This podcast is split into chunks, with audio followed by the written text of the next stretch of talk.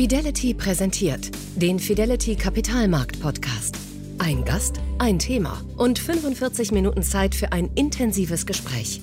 Kapitalmarktstratege Carsten Röhmheld widmet sich jeden Monat einem kompetenten Gast und einem Thema, das die Gesellschaft prägt, das die Politik beschäftigt, das Unternehmen herausfordert und das die Kapitalmärkte bewegt.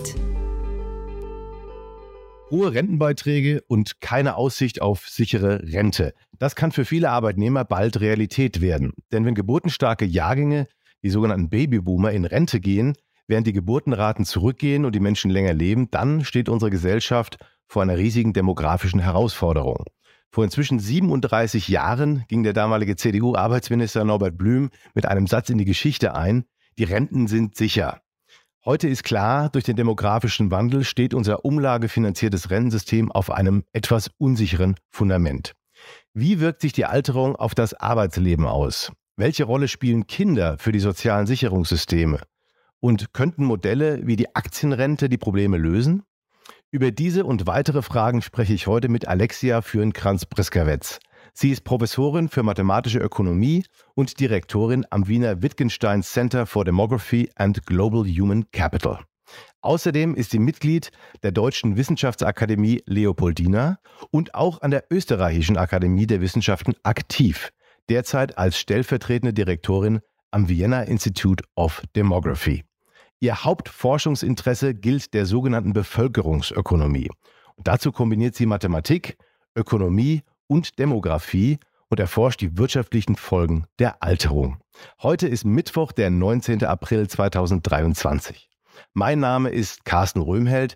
Ich bin Kapitalmarktstratege bei Fidelity und ich freue mich sehr auf die kommenden 45 Minuten mit Alexia Fürnkranz-Preskawitz im Kapitalmarkt-Podcast von Fidelity. Herzlich willkommen, Frau Fürnkranz. Ah, herzlichen Dank für die Einladung.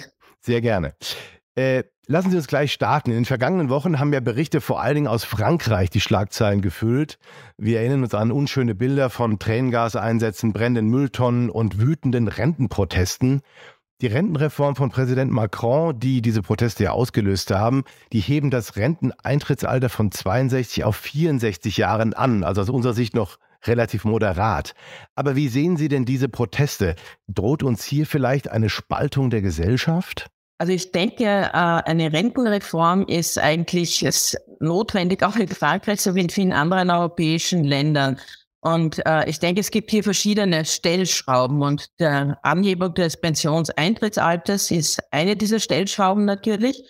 Äh, andere Stellschrauben sind natürlich einerseits die Beiträge zu erhöhen, andererseits die Leistungen zu reduzieren, andererseits ein Pensionssystem auf mehrere Säulen zu stellen äh, und nicht nur auf die staatliche Säule zu stellen, sondern auch Privatvorsorge oder eben Firmenpensionen etc. Also es gibt hier viele Stellschrauben und ich denke, äh, die Demonstrationen in Frankreich zeigen uns also, dass Kommunikation äh, der Notwendigkeit von Änderungen im Pensionssystem als auch die Erklärung sozusagen, wie das durchgeführt wird, eine der wichtigsten Aufgaben aller Regierungen in der Zukunft sein wird, eine Gesellschaft darauf vorzubereiten.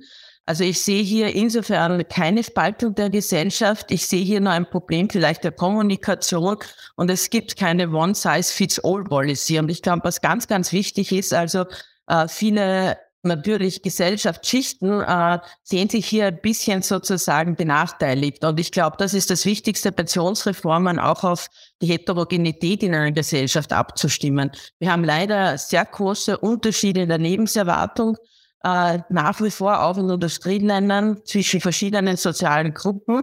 Wir haben auch natürlich sehr große Ungleichheiten, bedingt natürlich auch teilweise durch die Finanzkrise 2008, die Corona-Krise, durch die anderen Krisen, denen wir jetzt momentan ausgesetzt sind. Und ich glaube, die Aufgabe ist, Pensionsreformen auch in dieses neue System einzubetten, was wir eben momentan beobachten äh, in einer Gesellschaft.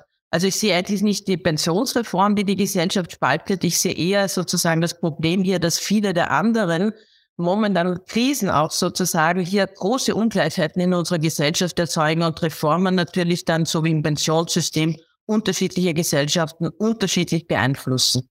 Sie sagen, es ist hauptsächlich ein Kommunikationsproblem. Wenn ich mir gerade mal die Eurozone anschaue, da gibt es ja sehr unterschiedliche auch Renteneintrittsalter, Nord-Süd-Gefälle, ganz klar. Ähm, Im Süden, äh, in der Peripherie müssen wahrscheinlich noch ein paar mehr Schmerzen ertragen werden. Sehen Sie da nicht durchaus auch sehr große Probleme, das ähm, den Leuten klarzumachen, wenn die Altersgrenzen so unterschiedlich hoch sind und die Eintrittsbarrieren so oder die, die, ja, die, die Eintritte ins Rentensystem so unterschiedlich ausgeprägt sind? Äh, ich sehe natürlich da große Probleme. Also äh, wenn man sich das anschaut, also Sie haben es eh schon angesprochen, also die nordischen Länder, wir sehen zum Beispiel in Schweden, aber auch in der Schweiz sehen wir viel höhere Erwerbstätigkeitsquoten eigentlich auch im Alter. Und ich glaube, die Gesellschaften haben es einfach geschafft, mit einer längeren Lebenserwartung auf den Lebenszyklus zu entzerren. Was ich damit meine, ist also, ich glaube, wir müssen weg von dieser fixen Alterseinteilung also Ausbildung, Arbeit, Rente, sondern wir müssen viel flexibler werden. Also ich glaube, das Problem ist nicht die Alterung der Bevölkerung, das Problem ist sozusagen die Trägheit unserer institutionellen Rahmenbedingungen, aber auch, muss man ganz ehrlich sagen, die Normen und Werte. Also ich meine nur als ein Beispiel äh, in Frankreich ist sozusagen hier die Erwerbstätigkeitsquote der Frauen eigentlich eine ganz andere auch, äh, als wir in äh, anderen westeuropäischen Ländern beobachten. Und hier ist auch sozusagen nicht nur auf der individuellen Ebene, aber auf der Firmenebene, auf der gesellschaftlichen Ebene die Akzeptanz eine ganz andere der Vereinbarkeit von Beruf und Familie. Äh, speziell natürlich in den nordischen Ländern, wo auch eigentlich Vereinbarkeit von Beruf und Familie oder auch äh, gemeinsam sozusagen hier auch mit dem Partner oder der Partnerin hier auf äh, Kindererziehung zu tätigen, ein ganz anderer gesellschaftlicher Wert wird dem beigemessen. Und ich glaube, das ist uns leider in vielen Ländern nicht gelungen, dass wir einerseits die Institutionen, die institutionellen Rahmenbedingungen, und ich möchte wirklich betonen, monetäre Unterstützung ist nur ein Aspekt. Also viel, viel wichtiger sind oft gerade bei Vereinbarkeit von Beruf und Familie sind einfach auch strukturelle Veränderungen, sind Normen und Werte. Und ich glaube, äh, je länger wir leben, umso mehr muss es uns gelingen, den Lebenszyklus zu entzerren und weg von diesen fixen Altersgrenzen. Und noch einmal, was ich auch eingangs erwähnt habe, möchte ich immer wieder betonen, also ich glaube, wir haben es auch nicht geschafft, äh, die unterschiedlichen Lebensverläufe einerseits in eine Arbeitsmarktpolitik, einerseits in eine Familienpolitik auch zu integrieren. Und wir werden eben, je älter wir werden, umso heterogener werden wir, wenn sich sozusagen hier mehr über unseren Lebenszyklus tut. Wir haben unterschiedliche Familienstrukturen. Wir haben in Zukunft viel mehr auch Single-Haushalte, alleinerziehende auch Haushalte. Also ich glaube, äh, da müssen wir noch sehr, sehr viel machen, auch um die Rahmenbedingungen entsprechend auch zu gestalten. Dann wird auch eine Reform gelingen. Sie haben es wunderbar erklärt eben. Also erstmal die Flexibilität und dann die entsprechende unterschiedlichen Gesellschaftsstrukturen auch in den einzelnen Ländern und wie stark die Familien auch einbezogen werden. Aber grundsätzlich die Frage, glauben Sie, dass die Bevölkerung mit zunehmendem Alter noch bereit äh, ist zu arbeiten, leistungsfähig genug ist für das Arbeitsleben? Wo sehen Sie hier gewisse Grenzen? Sie haben ja von Flexibilität gesprochen und nicht von einem äh, festen Eintrittsalter. Wie sehen Sie diese, äh, diese Grenzen hier? Also ich möchte da mal gleich äh, sagen, ich glaube, es gibt keine fixen Grenzen und es gibt keine eine Grenze für alle. Das ist genau mein Punkt. Und ich glaube, wir haben in den letzten Jahren einen großen Fehler gemacht. Wir beginnen darüber nachzudenken, fünf Jahre äh, vielleicht vor dem Pensionsantrittsalter. Aber ich glaube, das, was wir in Zukunft machen müssen und viel verstärkter machen müssen, äh, wir können nur dann fit in das Alter kommen, wenn wir investieren, auch in jungen Lebensjahren. Also ich glaube, äh, um auch ein bisschen auf das zurückzukommen, also ich glaube, wir haben auch momentan das Problem, dass es eine gewisse Umverteilung auch äh, gibt natürlich auch äh, bei den Transferleistungen, um eben ein Pensionssystem, um ein Gesundheitssystem etc. zu finanzieren. Aber wir dürfen nicht vergessen, die Investition in die Jugend, die Investition in das Humankapital unserer Kinder, das sind äh, im Prinzip die Steuerzahler von morgen, ist ganz, ganz wichtig. Und ich glaube auch, äh, was Gesundheit anbelangt, wir wissen also, dass die wichtigste Investition natürlich auch ist, in jungen Jahren auch in Gesundheit zu investieren. Neben der Bildung ist das ein ganz wichtiger eigentlich äh, Beitrag zum Humankapital, ist eben die Gesundheit. Und äh, das Zweite, was natürlich auch ganz, ganz wichtig ist, ist, dass wir flexibler werden. Also es gibt nicht mehr die Ausbildung, die dann mit dem Alter 18 oder 25 endet. Wir müssen es einfach schaffen, dass wir wirklich auch äh, kontinuierliche Ausbildung anbieten, was natürlich auch wiederum äh, die Firmen äh, auch betrifft. Die muss man in das Boot reinholen, die muss man mit auf Subventionen und anderen Anreizen natürlich hier verstärkt hineinholen, dass auch wirklich kontinuierliche Ausbildung. Und wir wissen aus Studien, Flexibilität am Arbeitsmarkt erhöht auch sozusagen die längere Produktivität. Also das heißt, wenn man nicht immer die gleiche Tätigkeit macht in seinem Job, sondern wenn man auch eine andere Tätigkeit macht, wenn man älter wird. Das kann einerseits eine andere Tätigkeit sein, wie ich gerade erwähnt habe. Das kann aber auch sein natürlich, dass man auch gleitet sozusagen mehr in die Pension geht, also auch mit Teilzeitarbeit oder anderen reduzierten Möglichkeiten. Äh, und das, glaube ich, ist ganz, ganz wichtig, weil dann können wir produktiv altern und gesund altern vor allem. Also wir wissen einfach, also dass Gesundheit einer der wichtigsten Faktoren ist sozusagen, um auch produktiv zu bleiben. Das klingt alles wirklich sehr plausibel und so, als ob es äh, wirklich äh, ja, ideal wäre, das Ganze eben so umzusetzen. Insofern sollten wir alles dran setzen, das auch zu tun. Eine kurze Frage nochmal zur Finanzierung. Das aktuelle Rentensystem basiert ja auf Umlageverfahren und in einer alternden Gesellschaft kann ja so ein Generationenvertrag auch zum Problem werden. Ab 2025 gehen die geburtenstarken Babyboomer-Jahrgänge in den Ruhestand. Kann sich dann so ein Umlagesystem noch halten oder wie müsste ein künftiges Rentenmodell äh, aus Ihrer Sicht aussehen?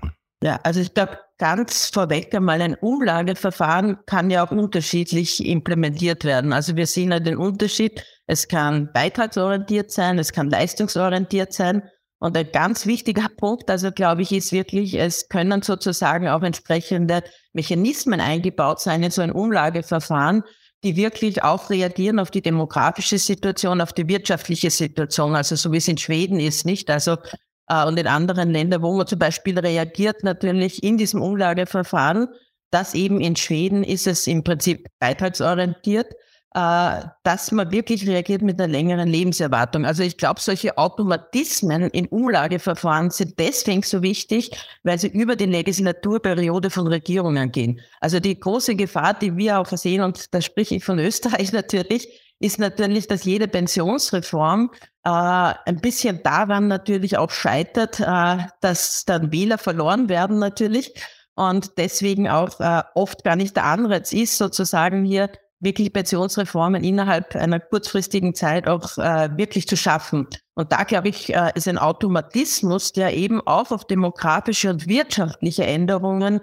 äh, reagiert. Ganz, ganz wichtig, um ein Umlageverfahren auch zukunftsträchtig und nachhaltig zu gestalten. Also ich würde nicht sagen, dass das Umlageverfahren das Problem ist. Das Umlageverfahren, wie es implementiert wird, das ist das Problem. Und ich glaube halt, äh, dass einerseits, ich habe es eingangs erwähnt, es gibt die drei Stellschrauben, aber es gibt neben diesen drei Stellschrauben wie Beiträge, Leistungen und Pensionsalter zu reformieren, gibt es eben noch auch diesen wichtigen Aspekt, und ich meine, das sagen eigentlich viele Ökonomen, einfach mehrere Säulen auch des Pensionssystems zu betrachten. Und das ist im Prinzip auch äh, eine Risikodiversifizierung. Ein Umlageverfahren ist natürlich ein bisschen äh, auch bedingt durch die demografische Veränderung anfällig, wenn man diese Stellschrauben, die ich gerade vorher erwähnt habe, auch nicht wirklich entsprechend anpasst. Andererseits ist ein reines Kapitaldeckungsverfahren natürlich auch einem Risiko ausgesetzt. Und dann ist natürlich eine Betriebspension oder auch Investition sozusagen in Aktien haben natürlich auch ein gewisses Risiko. Also ich würde mich nie darauf sozusagen fokussieren, nur eine Säule zu stärken, sondern ich glaube, es ist gerade diese Diversifizierung.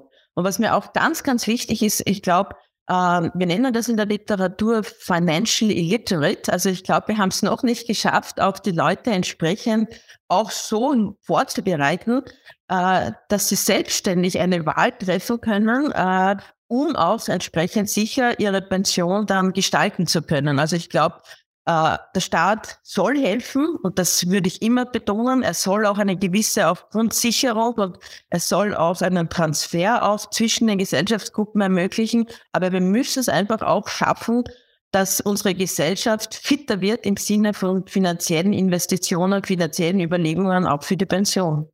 Absolut. Und dafür kämpfen wir ja auch wirklich ganz massiv. Also gerade bei den Säulen private Altersvorsorge, betriebliche Altersvorsorge ist Fidelity natürlich auch stark im Boot äh, mit Ihnen und versucht, die zwei anderen Säulen neben der staatlichen Altersvorsorge äh, deutlich zu unterstützen. Insofern sind wir da völlig einer Meinung. Äh, noch eine Frage zum ähm, System generell. Wir haben ja von Schweden vorhin schon mal gesprochen und auch von der Aktienrente, die in Schweden inzwischen eine große Rolle spielt.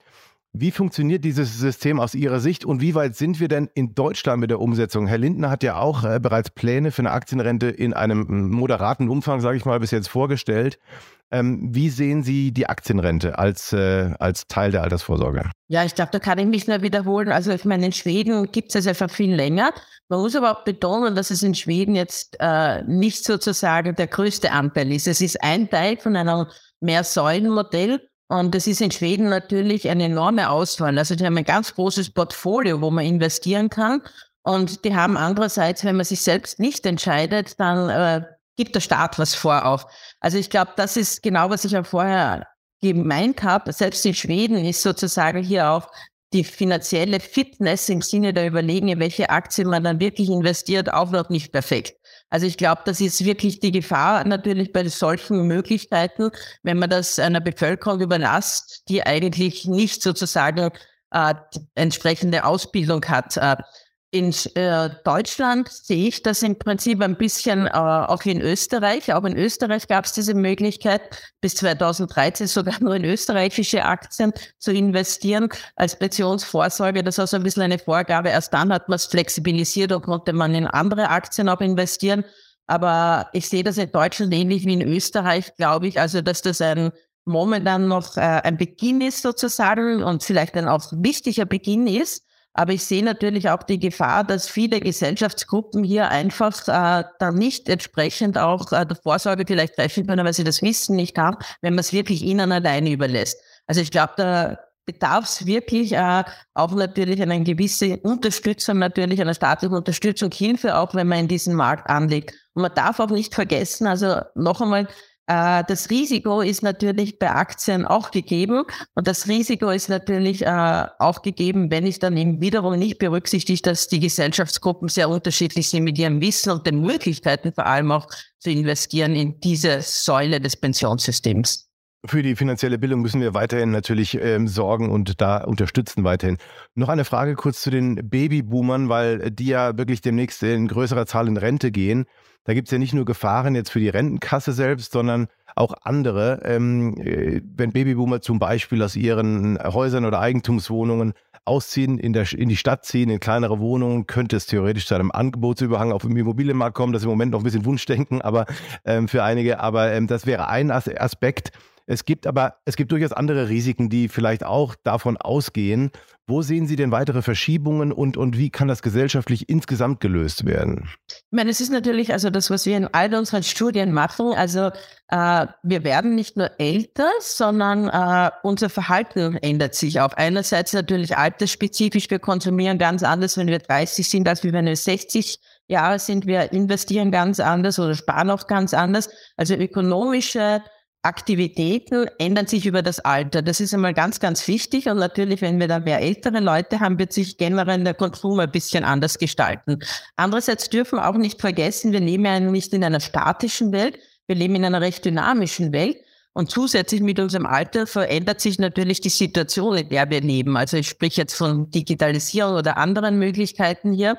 Äh, und wir beobachten ja jetzt schon eigentlich, dass die Älteren von heute also ganz ein anderes Konsumverhalten haben als noch die Älteren von gestern. Also ich sehe das insofern jetzt nicht als eine gesellschaftliche Herausforderung oder ein Problem, sondern ich sehe das einfach äh, mit dem Lauf der Zeit werden sich auch die Älteren natürlich hier anpassen, weil sie schon auf den äh, Housing Market ansprechen. Also Uh, unabhängig jetzt uh, vielleicht uh, von den momentanen Gegebenheiten, würde ich argumentieren, also dass hier wirklich eine große Dynamik natürlich vorherrscht. das ist nicht nur, dass es mehr Ältere gibt, die da vielleicht in die Städte ziehen, aber wir wissen ja auch, dass die Haushaltsstrukturen sich enorm verändern. Und der Housing Market, denke ich, ist mindestens genauso beeinflusst, nicht nur durch die Älteren, sondern auch durch die Veränderung der Familienstruktur. Also wir beobachten eben, was ich eingangs schon erwähnt habe, einen Anstieg der Single-Haushalte. Das ist ja auch äh, ein Effekt auf den Housing Market, den man nicht unterschätzen darf. Wir beobachten natürlich auch, und das war jetzt aber auch interessant, während der Covid-Krise gab es die umgekehrte Richtung, dass wieder teilweise auch von der Stadt Leute hinausgezogen sind, wieder ans, äh, an die peripheren eher Umgebungen der Städte. Aber ich glaube, man darf nicht vergessen, dass alle diese Bewegungen natürlich auch durch die zukünftigen Veränderungen aufgeprägt werden. Also ich denke, Demografie ist eine wichtige Variable, auch im Housing Market. Äh, aber man darf nicht vergessen, es ist nicht die einzige wichtige Variable. Und es wird sich natürlich viel verändern, auch wenn man jetzt denkt an die Energiekrise, inwieweit auch hier so eine äh, Veränderung auch im Housing Market äh, stattfinden wird, ist ja auch interessant. Also ich denke, Nachfrage und Angebot sind hier wiederum nicht statisch und selbst wenn vielleicht jetzt das Angebot an Häusern steigt, äh, wird es vielleicht die Nachfrage geben dann auch wiederum, weil einige eben aus den Städten hinausziehen.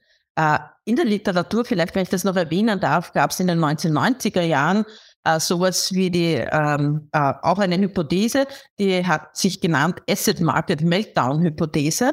Und da war das Argument, wenn die Babyboomer war so die erste Generation, die stärker am Aktienmarkt investiert haben und wenn die in Pension gehen und das quasi dann ihr Vermögen wieder liquid äh, machen möchten, dass sie dann eventuell den Aktienmarkt äh, negativ beeinflussen, weil dann im Prinzip äh, die Nachfrage nicht mehr gegeben ist, weil eine gering besetztere Kohorte nachkommt und das Angebot am Aktienmarkt höher ist. Und auch das hat man eigentlich dann nicht beobachten können. Ich meine, der Aktienmarkt ist natürlich ein bisschen anders als der Wohnungsmarkt, wenn es da ja. internationale Aktien gibt und nicht nur die lokalen Aktien. Aber trotzdem sage ich, äh, viele dieser Vorhersagen, äh, diese Effekte sind dann oft gar nicht eingetreten, weil wieder andere Dynamiken vorherrschen. Also ich würde da ein bisschen vorsichtig sein, aber was ganz, ganz klar ist, also das möchte ich schon betonen, dass natürlich die ökonomischen Aktivitäten äh, sich in einer alternden Bevölkerung ändern, aber nicht unbedingt zum Schlechten. Also es sind einfach andere Herausforderungen, glaube ich, denen wir uns stellen müssen. Genau, das hatten Sie ja vorhin gesagt, dass das Konsumverhalten auch im Laufe des Lebens sich ändert und künftige Bevölkerung sind vielleicht älter, haben aber auch höhere Erwartungen an ein gesundes Leben. Welche demografischen Charakteristika sind denn aus Ihrer Sicht wichtig, um das Altern einer Gesellschaft zu beschreiben? Ja, äh, ich glaube, das Altern einer Gesellschaft kann man eben nicht nur mit dem Alter äh, beschreiben, sondern wir nennen sowas wie auch gesunde Lebenserwartung zum Beispiel, wo wir uns die Lebenserwartung auch anschauen, äh, in Bezug auf die Zeit, die wirklich in Gesundheit verbracht wird, also ohne Einschränkungen. Äh, und ich glaube, das gilt, das ist zum Glück auch angestiegen mit der Lebenserwartung, aber leider auch sehr unterschiedlich wieder zwischen gesellschaftlichen Gruppen. Und das charakterisiert für mich Alterung wesentlich, dass wir es schaffen, dass der Anteil der in Gesundheit verbrachten zusätzlichen Lebensjahre natürlich noch äh, ansteigen sollte. Äh, ganz wichtig ist mir natürlich auch äh, zu charakterisieren eine Bevölkerung im Sinne ihrer Bildungsstruktur. Also da hat gerade auch das Wittgenstein Center for Demography and Global Human Capital haben wir sehr viel Forschung oder betreiben sehr viel Forschung, weil wir sehen, also gerade nach Bildung äh, können wir sehen, dass die Gesundheit natürlich oder Lebenserwartung nach Bildung äh, einen großen Unterschied ausmacht aber auch äh, nicht nur jetzt äh, das Resultat, sondern auch die Investition in Gesundheit ist eine ganz andere zwischen den Bildungsgruppen, das sehen wir auch. Also wir sollen ja nicht uns nur adaptiv verhalten, wir sollen auch versuchen, vorausschauend uns zu verhalten. Und wenn man eben in Gesundheit investiert, beziehungsweise ich muss das so sagen, wenn man in Bildung investiert, investiert man eigentlich in viele Bereiche. Man investiert dadurch in Gesundheit, man investiert dadurch in eine höhere Arbeitsmarktpartizipationsrate. Wir beobachten nach wie vor, dass die Unemployment, also die Arbeitslosigkeit geringer ist unter höher Gebildeten. Wir beobachten auch, dass die höher Gebildeten, auch wenn sie später in den Beruf einsteigen, ähm, dadurch aber dann eigentlich auch höheres Lebenseinkommen generieren, auch dadurch höhere Steuern natürlich dem Staat bescheinigen, länger im Arbeitsprozess gehalten werden können. Wir beobachten auch, dass Bildung hilft, äh, eine Flexibilität am Arbeitsmarkt zu generieren. Also ich glaube, die wesentlichen positiven Effekte sozusagen von Bildung auch noch mit zu berücksichtigen auf eben unterschiedliche Effekte auf die Langlebigkeit ist ganz, ganz wichtig. Das sollten unsere Zuhörer auf jeden Fall mitnehmen. Investitionen in Bildung ist eine der wichtigsten Investitionen, die man, die man überhaupt machen kann. Ganz genau. Sie sagten einmal, Alterung sei ein heterogener Prozess und wir müssen die Unterschiede bei den notwendigen Reformen unserer Sozialsysteme berücksichtigen. Was meinen Sie damit konkret? Das ist eigentlich mein Forschungsthema in den letzten fünf Jahren, kann ich sagen. Also was wir beobachten ist, äh, wie ich schon öfters erwähnt habe, dass die Lebenserwartung nicht äh, bei allen gleich ist. Also wir beobachten oft bis zu sechs Jahren Unterschied zwischen sozialen Gruppen und eben auch in Industrieländern. Ähm, und äh, was mein Argument ist, oder das Argument von vielen Ökonomen natürlich, dass viele unserer Pensionssysteme eine Umverteilung generieren von den kurzlebigen zu den langlebigen, weil eben diese Heterogenität natürlich in vielen Pensionsreformen nicht eingebaut ist. Und wir haben sogar in unseren Studien gezeigt, dass Selbstsysteme wie in Amerika, die progressiv eigentlich gestaltet sind, durch diese Umverteilung regressiv werden können.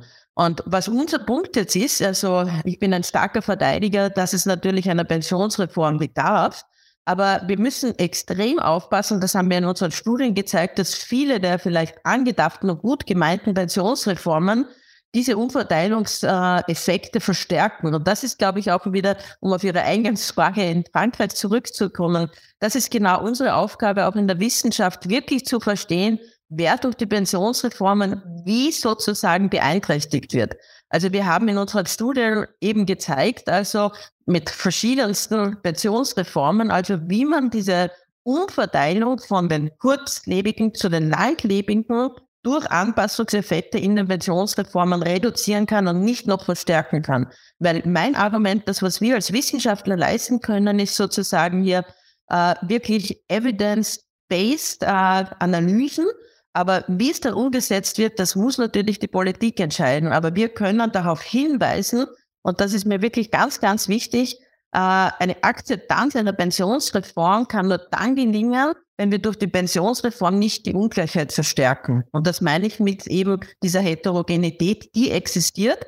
Und natürlich ideal ist es, dass wir nicht erst am Ende bei der Pensionsreform ansetzen, sondern langfristig müssen wir natürlich schaffen, diese Heterogenität in der Lebenserwartung zu reduzieren. Das möchte ich gleich vorweg sagen. Also das ist ein wesentlicher Punkt natürlich, weil wir wissen, dass die Lebenserwartungsunterschiede äh, oder Effekte, also viel davon geht auf fast 50 Prozent auf Verhaltensmuster zurück, 25 Prozent auf ökonomische, soziale, andere Umgebungen und 25 Prozent auf genetische Effekte. Und ich glaube, was uns gelingen muss, sozusagen hier auf das Verhaltensmuster, aber auch die ökonomischen, sozialen äh, Nebenbedingungen, was ja dann eigentlich fast 75 Prozent auch von Unterschieden ausmacht, die müssen wir als Gesellschaft natürlich auch angehen. Und das ist ganz, ganz wichtig. Nur das ist, was, äh, was wir immer sagen und was äh, sicher noch leider sehr lange dauern wird. Aber deswegen müssen wir bei den aktuellen Reformen, die notwendig sind, aufpassen, dass wir diese Ungleichheit, die eben herrscht in der Lebenserwartung, nicht zu einer noch stärkeren Ungleichheit machen, dann im Sinne natürlich auch äh, von Einkommen. Herzlichen Dank, Alexia Föhnkranz-Priskawetz. Bis hierhin im ersten Teil unseres Gesprächs. Ich denke, es ist deutlich geworden, wie stark gerade alternde Gesellschaften angewiesen sind auf eine ganz besondere Schlüsselressource, nämlich auf Bildung. Denn es ist eben nicht nur so, dass Bildung einen Unterschied macht im Erwerbseinkommen oder bei der Fähigkeit, sein Geld klug anzulegen. Nein, Bildung hat auch einen erheblichen Einfluss auf die Lebenserwartung, auf die Gesundheit, auf die Höhe der Renten und auf die geistige und soziale Flexibilität. Investitionen in Bildung sind also gewissermaßen eine Pflichtaufgabe für alle Staaten im demografischen Wandel. Und sie sind eine ganz wesentliche Voraussetzung dafür, dass Rentenreformen gelingen, in dem Sinne, dass sie die Chancen möglichst vieler Menschen auf mehr gesunde Lebensjahre verbessern, statt bloß jene zu bevorzugen, die eh schon länger und besser leben. Im zweiten Teil unseres Podcasts wollen wir die Perspektive erweitern. Wir blicken auf Länder, in denen die Bevölkerung schrumpft und fragen, wie diese den demografischen Wandel managen. Wir schauen uns die Ergebnisse der Ein-Kind-Politik in China an. Wir blicken auf die Frage, ob Frauen, die mehr arbeiten, eigentlich weniger Kinder bekommen und was das dann für die Rentenkassen bedeutet. Und wir reden über den Fachkräftemangel, eine weitere Folge des demografischen Wandels. Wenn Sie Anregungen oder Hinweise zu unserem Gespräch haben, mailen Sie mir gern. Den Kontakt finden Sie in den Show Notes. Und wenn Ihnen unser Podcast gefällt, abonnieren Sie ihn und empfehlen Sie uns weiter. Das geht auch über Likes und positive Bewertungen bei Ihrem Podcast-Programm. Ich danke Ihnen jetzt schon für Ihre Rückmeldungen und empfehle ausdrücklich den zweiten Teil unseres Deep Dive in all die Themen, mit denen sich Expertinnen und Experten für Demografie aktuell beschäftigen. Übrigens auch mit Robotern, die uns zwar lästige Arbeit abnehmen können, aber leider nichts in die Rentenkasse einzahlen. Wir hören uns, Ihr Carsten Röhmheld. Das war der Fidelity Kapitalmarkt Podcast mit Carsten Röhmheld. Weitere Informationen finden Sie in der Podcast-Beschreibung und auf fidelity.de. Wertentwicklungen in der Vergangenheit sind keine Garantie für zukünftige Erträge und Ergebnisse. Der Wert von Anteilen kann schwanken und wird nicht garantiert. Anleger werden darauf hingewiesen, dass insbesondere Fonds, die in Schwellenländern anlegen, mit höheren Risiken behaftet sein können. Die dargestellten Standpunkte spiegeln die Einschätzung des Herausgebers wider und können sich ohne Mitteilung darüber ändern. Daten und Informationsquellen wurden als verlässlich eingestuft, jedoch nicht von unabhängiger Stelle überprüft. Eine detaillierte Beschreibung der mit den jeweiligen Fonds verbundenen Risiken finden Sie in den entsprechenden Fondsprospekten. Fidelity übernimmt keine Haftung für direkte oder indirekte Schäden und Verluste. Weitere Informationen finden Sie unter fidelity.de.